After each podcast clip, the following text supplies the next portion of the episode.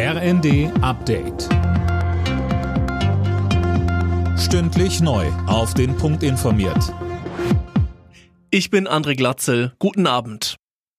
Die Beiträge zur gesetzlichen Krankenversicherung steigen im nächsten Jahr an. Weil die Kassen erneut einen Milliardenminus erwarten, wird der Zusatzbeitrag um 0,3 Prozentpunkte angehoben. Philipp Rösler. Genau, er liegt dann im Schnitt bei 1,6 Prozent des Bruttolohns. Der Zusatzbeitrag wird jeweils von Versicherten und Arbeitgebern zur Hälfte gezahlt. Weil das aber noch nicht ausreicht, um das erwartete Minus von 17 Milliarden Euro auszugleichen, bekommen die Krankenkassen auch noch einen Zuschuss vom Bund und finanzielle Rücklagen werden aufgebraucht. Das ist nötig, um Leistungskürzungen zu vermeiden, so Gesundheitsminister Lauterbach. Die G7 wollen eine internationale Konferenz zum Wiederaufbau der Ukraine.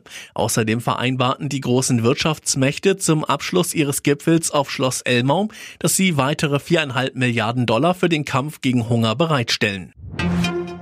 Heute beraten die EU-Umweltminister über das Aus für neue Verbrennermotoren. In der Bundesregierung gab es dazu bis zuletzt Streit. Sönke Röhling, jetzt heißt es aber, man hat sich geeinigt. Ja, und zwar will die Bundesregierung dem Verbrennerverbot ab 2035 zustimmen, wenn es Ausnahmen für Autos und Nutzfahrzeuge gibt, die mit sogenannten E-Fuels, also synthetischen Kraftstoffen betrieben werden. Das hat die FDP durchgesetzt. E-Fuels werden in aufwendigen chemischen Prozessen aus CO2 hergestellt und setzen zwar CO2 bei der Verbrennung frei, aber nur so viel, wie bei der Herstellung gebunden wurde. Damit sind sie klimaneutral. Allerdings sind sie nicht sehr energieeffizient. Ob sie sich langfristig durchsetzen, ist daher fraglich.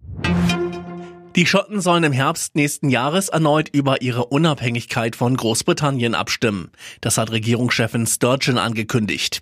Dafür bräuchte sie aber die Zustimmung der britischen Regierung und die lehnt ein Referendum bisher strikt ab. Alle Nachrichten auf rnd.de